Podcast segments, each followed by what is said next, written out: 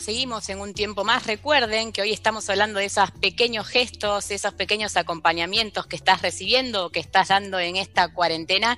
Y es momento, José, de meternos en un, universo que, nos encanta, que es el de las emociones, el de nuestro cerebro, el de cómo hacemos para atravesar este tiempo tan complejo. Y vamos a hablar con un especialista para que nos enseñe un poco, para poder pensar juntos. Vamos a hablar con el biólogo y autor de Ágilmente y en cambio, profesor también de la Universidad de Itela, Estanislao Bachrach. Buen día, Estanislao, José del Río y Martina Rúa te saludan. ¿Qué tal? Buen día, chicos. ¿Cómo les va? ¿Todo bien? ¿Cómo andas, Estani? Bueno, una situación muy distinta a la que vivimos eh, en estos 100 días. Digo, ¿cómo, ¿cómo trabaja esto desde nuestras mentes?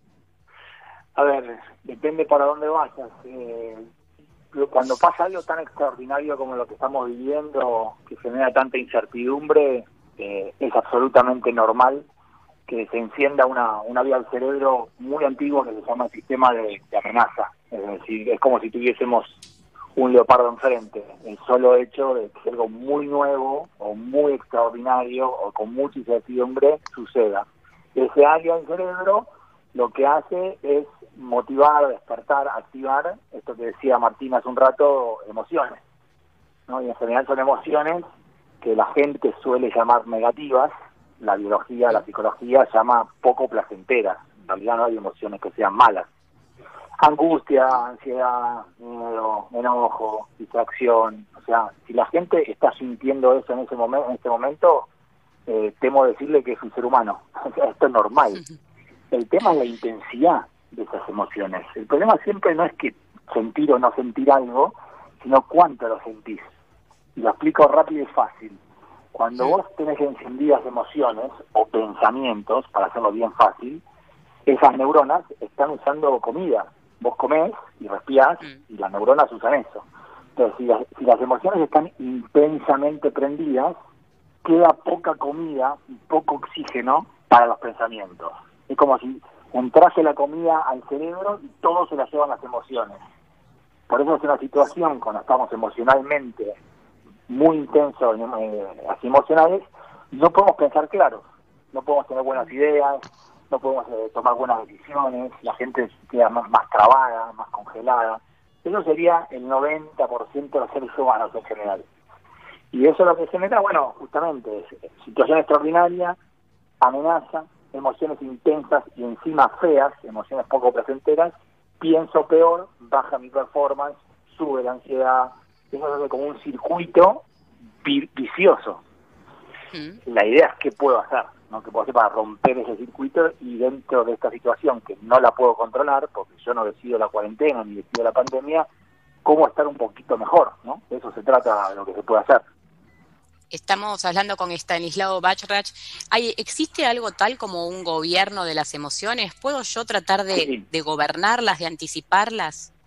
Mira, una de las mejores cosas que creo que sucedió, por lo menos en lo que me respecta a mi trabajo en estos 100 días, es que mucha gente parece que se dio cuenta que siente cosas, ¿no? Como que la gente antes no le daba mucha importancia, y dice, puta, no puedo tomar decisiones, estoy congelado, me, estoy equivocando, trato mal a mi familia, que me vuelvo loco con el Zoom, etcétera. Entonces, bueno, claro, sí, las decisiones son parte de tu vida, obvio, y encima toman muchas decisiones y filtran un montón de, pensamientos. Entonces, la forma de gobernarlas hay muchas, depende de la disciplina que vos estudies, ¿no? Siendo psicólogo, neurólogo, biólogo, coach, o sea, distintas técnicas existen. Yo, si tienen ganas y tiempo, les puedo decir hoy la que, la que para mí sería la número uno para que la gente trate de hacer hoy, digamos, o mañana. Claro.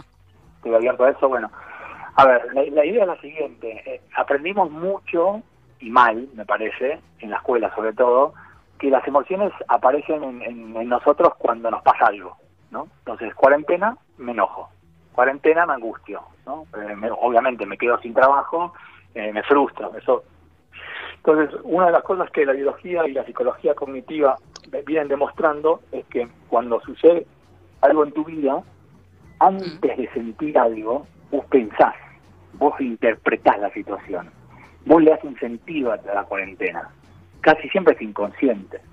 Es decir, vos le metes un montón de pensamientos, que es tu forma de pensar, tu mentalidad, a una situación. Entonces, eh, estoy contando algo en la radio en dos minutos, que es un curso de 24 horas. ¿eh? Entonces, cuando vos te sientas incómodo en tu casa o si tenés la posibilidad de trabajar en esta cuarentena, cuando vos sentís ese malestar, no importa si es angustia, ansiedad, si es miedo, vos sabés que no la estás pasando bien, el consejo es, si podés obviamente, escribir todo lo que pensás, no lo que sentís y no lo que te está pasando no la situación. La gente, los adultos les cuesta mucho hacer esto. La gente, los adultos en general escriben la situación. No puedo hacer esto, entonces me levanté. No, no, no describas la situación, describí lo que estás pensando. ¿Qué se te pasa por la cabeza? Y cuando vos ves la lista, lo te digo en esta cuarentena me pasó que entre el 70 y el 80% de las personas que estuve trabajando, se da cuenta que muchos de esos pensamientos son los que causan la emoción. Más allá de la situación, el pensamiento lo que hace es intensificar la emoción. Es decir, obviamente la situación me angustia, pero si pienso de esta manera, mi angustia es gigante. Y si mi angustia gigante, no puedo pensar. Y si no puedo pensar, me empieza a ir mal. ¿Se entiende? Sí. total. Estamos hablando con Stanislao Batrach, él es biólogo, es autor de Agilmente, también es autor de En Cambio, es profesor de la Universidad Torcuato Di Tella. Estani, hay otra cuestión que uno percibe, vive eh, a diario, que es mayor intolerancia, digamos, la, la gente se enoja más, el día a día en nuestras familias hay como, como, viste, un pequeño gesto, antes es un pequeño gesto para lo bueno, pero también para lo malo, y todo está como cuando encendés un fósforo. ¿Por qué? Es exactamente eso, porque eh, nosotros tenemos un área que se llama, para hacerlo fácil, como el área de frenado de los impulsos. ¿no? Frenado de los impulsos. Vos vas a gritarle a tu pareja o levantarle la mano a alguien o esos pequeños gestos que ya que antes podías controlar, ese área, ese área de frenado de los impulsos no tiene glucosa ni oxígeno, no, no, no puede funcionar. ¿Por qué? Y porque estás muy angustiado, porque estás muy ansioso, porque estás muy nervioso, eso se va acumulando en los días y cada vez estás más intolerante. Pero el tema es, vos estás intolerante varias veces en la vida en general, pero tenés un área que funciona y que frena. ¿no? Es como cuando vas a putear a alguien y no lo haces, o cuando vas a decirle algo feo a alguien y no lo haces. Cuando un gesto de tu pareja te pone loco, pero eh, lo dejas pasar porque después te das cuenta que no es para tanto. Bueno, acá es una cuestión entre matemática y química. O sea, vos podés tener encendida una cantidad limitada de neuronas por, por minuto, por segundo, y esas neuronas tienen que comer. Si vos le das de comer solamente a tu angustia, tu ansiedad, tus nervios, todas las otras áreas del cerebro están como, ¿y? Yo no puedo frenar tus impulsos, no puedo pensar claro, no puedo ser creativo, no, no puedo decidir qué hacer en este momento, no puedo salir adelante en la cuarentena. Sin embargo, escuchamos en la radio, en la tele, hay un montón de gente que le está yendo mejor ahora en el laburo. Poca, pero hay. ¿no? Porque hay cierta cantidad de personas que frente a la incertidumbre, todo lo contrario. Eso es, lo toman como un desafío, ¿no? Se iluminan, se le ocurren ideas. No, no tengo que decir que, le pasa a todos, le pasa a pocos, pero, pero intolerancia es así. Eh, más que intolerancia es no podés manejar tu intolerancia, no podés frenar tus impulsos. Estanislao, recién decías que antes de sentir pensamos, también hablaste de, cómo decidimos, que decidimos peor cuando tenemos ¿no? las emociones a flor de piel. Eh, estuve escuchando mucho de algo de fatiga de decisiones, ¿no? Como que estamos hartos de tomar tantas decisiones, eh, decisiones que antes de la pandemia no teníamos que tomar. Eh, ¿Salgo o no salgo? ¿Barbijo o no barbijo? ¿Visito a mi mamá o le hace mal? Eh, ¿Desinfecto las frutas o no? ¿Hay alguna manera de minimizar la toma de decisiones para, para dejar un poco de aire y de espacio en el cerebro? Lo que pasa es que esa, fatiga está dada porque el cerebro está en, en una especie de modo de supervivencia ahora. O sea, el, barbijo o el no barbijo no es me tomo un, café con leche o sin leche, es me puedo morir o no me puedo morir. Puedo matar a mis viejos o, no a mis viejos, puedo contagiar a mis mm. hijos o no. Entonces, cuando son ese tipo de decisiones, ¿no? donde la amenaza es real, porque es real, obviamente que cansa mucho más, mucho más. Y ahí aparecen todos nuestros fantasmas también, ¿no? La gente que es más hipocondríaca, la gente que consume demasiadas noticias y y hay una tendencia natural de las personas a que lo negativo te llama mucho más la atención. Entonces, si vos lees que murió un chico de 34 años de coronavirus y dejás de leer que el 99% de los que murieron tenían una enfermedad previa y tienen más de 70 años, vos te quedás con el chico de 34 años. Entonces, hay que tener cuidado cómo el cerebro nos engaña y nos quedamos trabados, no digo que el coronavirus sea una pavada, ¿eh? pero simplemente nos quedamos trabados muchas veces en las situaciones de los eventos negativos, porque eso es lo que nos permitía sobrevivir hace 100.000 años. O sea, el, ser humano que estaba atento al leopardo y no a la puesta de sol en África era el que sobrevivía. Entonces, a veces nuestro cerebro nos juega esos, esos, esas trampas en que estamos mucho peor de lo que podríamos estar. Pero respondiendo alguna vez más a tu pregunta sería, es verdad que cuando tomamos decisiones muy importantes, y sobre todo en el estado así más de supervivencia, eh, se consume muchísima energía. Entonces está bueno por ahí tomar una decisión una vez y, seguir la rajatabla. O sea, barbijo siempre, punto. Mis viejos no los voy a ver, punto. O sea, tener más disciplina para ese tipo de decisiones. Está ni a la gente más grande, ¿no? Eh, esta cuestión de sentirse tan, tan vulnerable por un lado, pero por otro lado en un contexto de, finitud, que cuanto más cerca estás del final de una vida, más te rinde el tiempo, más quieres aprovechar ese tiempo. Digamos, ¿cómo, ¿cómo se interpreta esto de acuerdo a las edades? O en el otro extremo, un bebé que empieza a conocer el mundo y de golpe se encuentra con que solo su universo pequeño es el mundo para él. ¿Cómo, cómo va a afectarnos esto?